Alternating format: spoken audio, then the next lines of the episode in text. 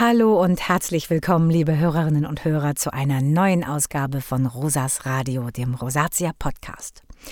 Für die heutige Folge habe ich einen Rückblick auf meine bisherigen Interviews gewagt. Denn inzwischen kann ich auf eine spannende Zeit mit zahlreichen interessanten Gesprächen rund um die Rosatia zurückblicken. Von meinen Gesprächspartnern gab es viele hilfreiche Informationen und Tipps, sei es nun vom Hautarzt, von Patienten selbst oder weiteren Experten wie Sport- und Ernährungswissenschaftlern und dem Beauty-Profi Boris Entrup. Die Highlights aus diesen Interviews habe ich heute für euch zusammengefasst. Beginnen wir mit den wichtigsten Rosatia-Experten, euch Patienten. Katrin ist 51 Jahre und seit über 20 Jahren betroffen. Sie erzählte sehr anschaulich über ihre Krankheit.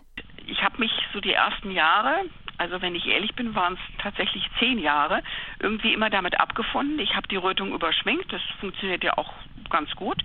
Ähm, wenn es mal stärker wäre, habe ich einfach ein bisschen mehr äh, geschminkt, ansonsten habe ich nichts gemacht. Ich habe am Anfang gedacht, es geht schon wieder weg und habe dem überhaupt gar keine Bedeutung beigemessen und war wirklich entspannt. Als ich dann aber gemerkt habe, dass die Rötung bleibt und dass es wie so ein Dauersonnenbrand ist, hat mich das sehr genervt. Vor allen Dingen, als dann so die Fragen kamen, warst du sozusagen in der Sonne, wieso hast du dich nicht richtig eingeschmiert, du hast ja einen Sonnenbrand. Dann bin ich selber eigentlich erstmal darauf aufmerksam geworden, was mit meiner Stirn los ist. Also sie war wirklich immer feuerrot und dann habe ich auch gemerkt, dass man mehr drauf guckt. Dazu kam, dass zu der Rötung sich dann so im Laufe der Zeit auch ganz schleichend diese kleinen Knötchen noch draufgesetzt haben, also Papeln und Pusteln dazu kamen. Und das war wirklich richtig schlimm, weil die kann man nicht wegschminken. Die Rötung kann man überschminken, aber wenn unter dem Make-up dann diese Pickel hervorlugen, das sieht richtig schrecklich aus. Katrins Erfahrungen kann ich voll und ganz zustimmen. Auch ich finde die nervigen Papeln und Pusteln am schlimmsten.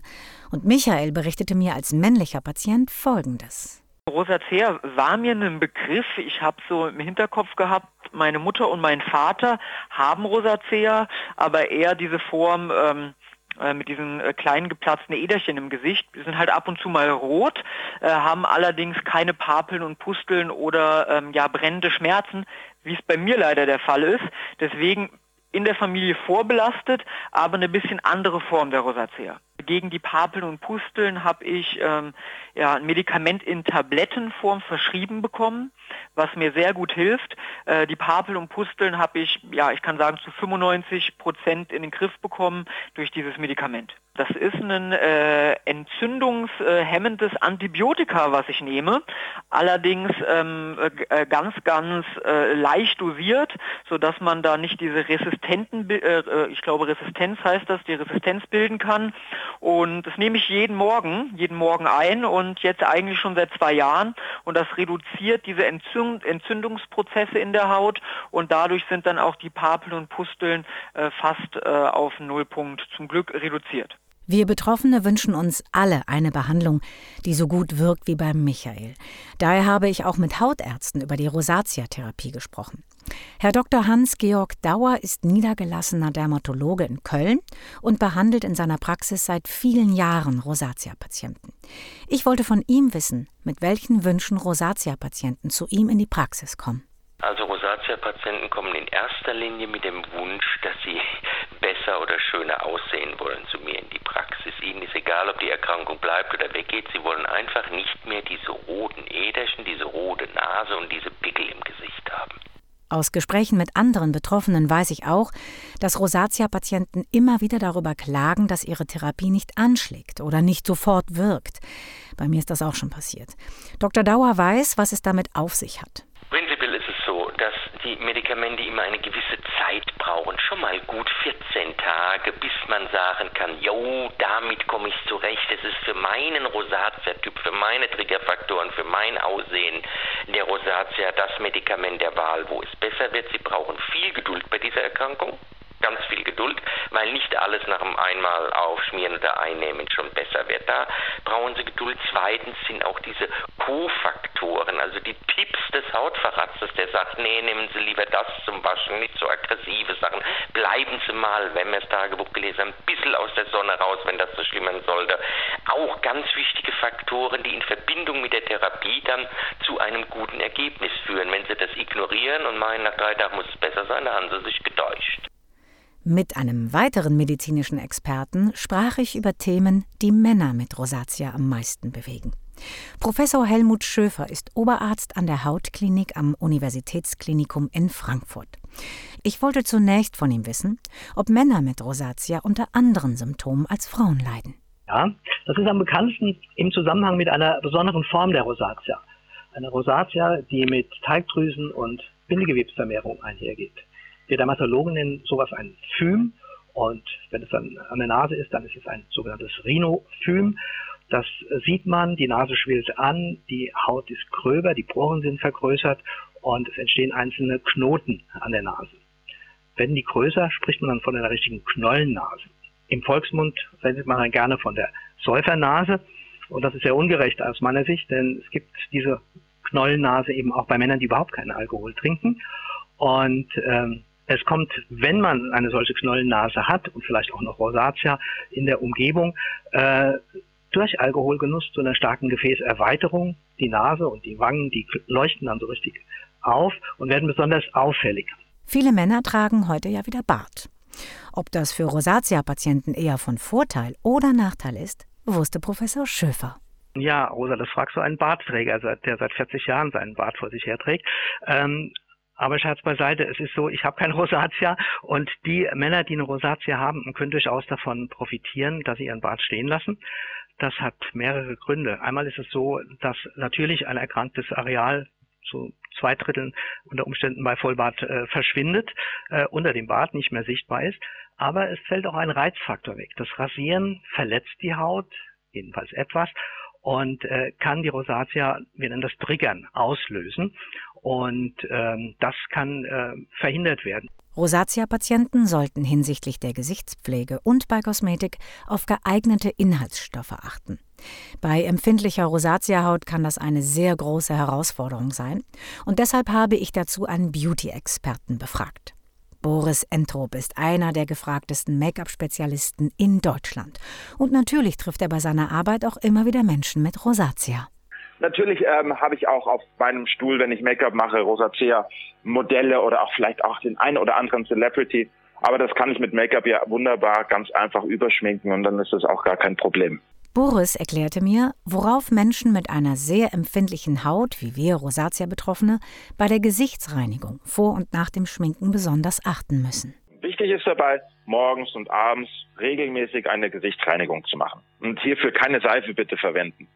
Ähm, milde Waschlotionen ohne Duftstoffe, ohne Alkohol, alles was die Haut reizt, ähm, bitte darauf achten, dass das nicht in den Produkten mit dabei sind. Also beim Kauf schon darauf achten. Und wichtig auch dabei, nicht rubbeln und abtrocknen, sondern wirklich tupfen, vielleicht mit einem Kosmetiktuch über die Haut gehen, um die Haut nicht zu reizen und schön auf die Haut aufzupassen. Noch ein weiteres wichtiges Thema. Viele von uns Patienten haben von ihrem Hautarzt Medikamente gegen die Rosatia verschrieben bekommen, die sie ein- oder zweimal täglich auf die betroffenen Stellen im Gesicht auftragen müssen. Ich wollte wissen, wie sich das mit der Kosmetik verträgt. Also ich würde immer anfangen, das Gesicht zu reinigen. Das macht die Haut natürlich auch nochmal aufnahmefähig. Dann bitte immer das verschriebene Medikament auftragen auf die gereinigte Haut und dann auch die Einwirkzeit, so 15 bis 20 Minuten einhalten, sodass die Wirkstoffe auch schön in die Haut reingehen. Und dann kann ganz normal wirklich mit Make-up oder Pflege gearbeitet werden und ähm, das verträgt sich dann ausgezeichnet.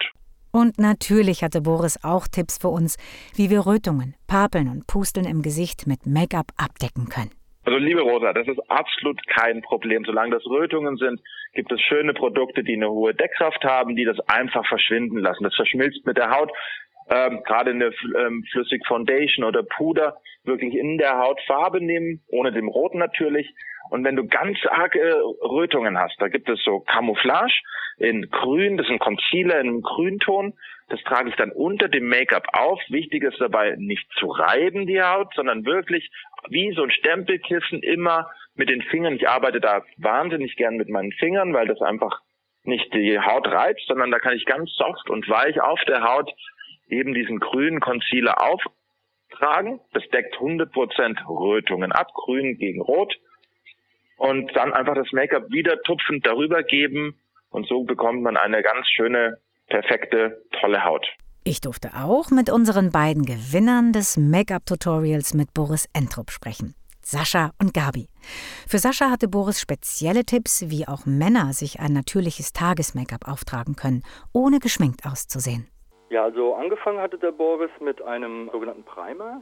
Das ist quasi so ein Porenverfeiner. Ähm, den hat er mit, mit dem Pinsel aufgetragen. Anschließend hat er auf die, auf die roten Stellen, auf der Wange und auf der Nase ein Concealer aufgetragen. Das wurde quasi nur drauf getupft und ähm, das hat er dann mit dem Finger verteilt auf, die, auf, die, auf den roten Flächen. Und ja, wenn das verteilt ist, am Ende wird dann nochmal ein bisschen mit Puder drüber gegangen und die Sache ist, ist erledigt, ja. Und Gabi, unsere weibliche Gewinnerin des Tutorials, erzählte, wie der Tag mit Boris für sie war. Also Rosa, ich kann dir nur sagen, Boris ist wirklich ein ganz toller, sympathischer, äh, kumpelhafter Typ. Das, was er mir gezeigt hat, das hat wirklich meine Erwartungen übertroffen. Mit äh, der Tupftechnik komme ich mittlerweile super klar und kann mir selber ein ebenmäßiges Hautbild zaubern. Interessant war auch mein Interview mit dem Ernährungswissenschaftler Christoph Meinhold. Er leitet eine eigene Praxis für Ernährungsberatung in Köln. Zunächst erklärte er mir, welche Auslöser bzw. Triggerfaktoren der Rosatia mit der Ernährung zusammenhängen. Die Triggerfaktoren für die Rosatia sind vor allen Dingen scharfe Gewürze, dazu zählen Chili, Zwiebeln, Jalapenos, Curry oder auch Ingwer.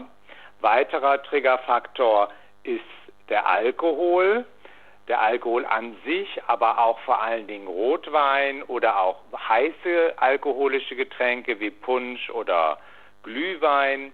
Ähm, und per se sind natürlich auch überhaupt die Hitze, also sehr heiße Getränke sind ungünstig und aufputschende Getränke, die koffeinhaltig sind, wie Energy Drinks, Mate, Getränke oder auch andere koffeinhaltige Getränke. Zudem habe ich nachgefragt, welche Lebensmittel bei Rosatia gut geeignet sind.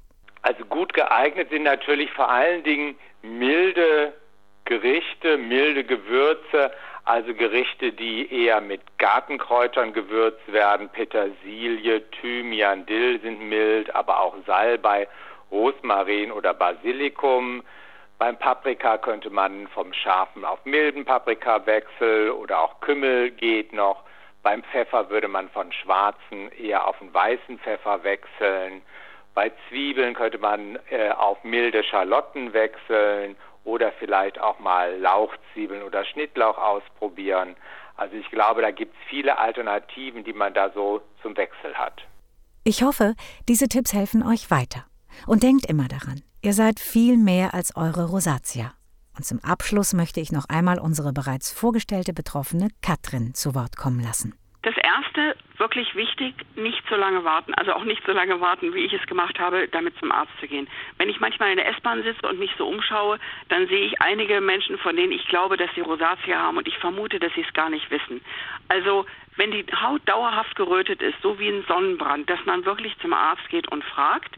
Es gibt viele Medikamente, die man regelmäßig und vor allen Dingen lang genug anwenden muss, also sich nicht ermutigen, wenn es nicht sofort funktioniert. Generell nicht entmutigen lassen von der Rosatia. Es ist zwar eine blöde, auch eine dauerhafte, also chronische Krankheit, aber sie ist im Grunde harmlos und wenn man die Medikamente, die es heute gibt, anwendet und einfach für sich auch persönlich auf Auslöser achtet, vielleicht auch wirklich mal aufschreibt, wie so eine Art Tagebuch, wann kriege ich denn diese Rötungen, dann kriegt man das eigentlich gut in den Griff. Nun bleibt mir nur noch ein ganz herzliches Dankeschön an alle meine Gesprächspartner und Gesprächspartnerinnen auszusprechen. Jedes einzelne Interview hat mir viel Spaß gemacht und ich hoffe, ihr konntet eine Menge hilfreiche Tipps und Informationen mitnehmen, sodass ihr euch von der Rosatia nicht unterkriegen lasst. Wenn euch das eine oder andere Thema besonders interessiert, dann hört doch in das entsprechende Interview in gesamter Länge rein und besucht unsere Website rosatia-info.de. Ich wünsche euch eine schöne und möglichst rötungsfreie Zeit. Bis zum nächsten Mal. Eure Rosa.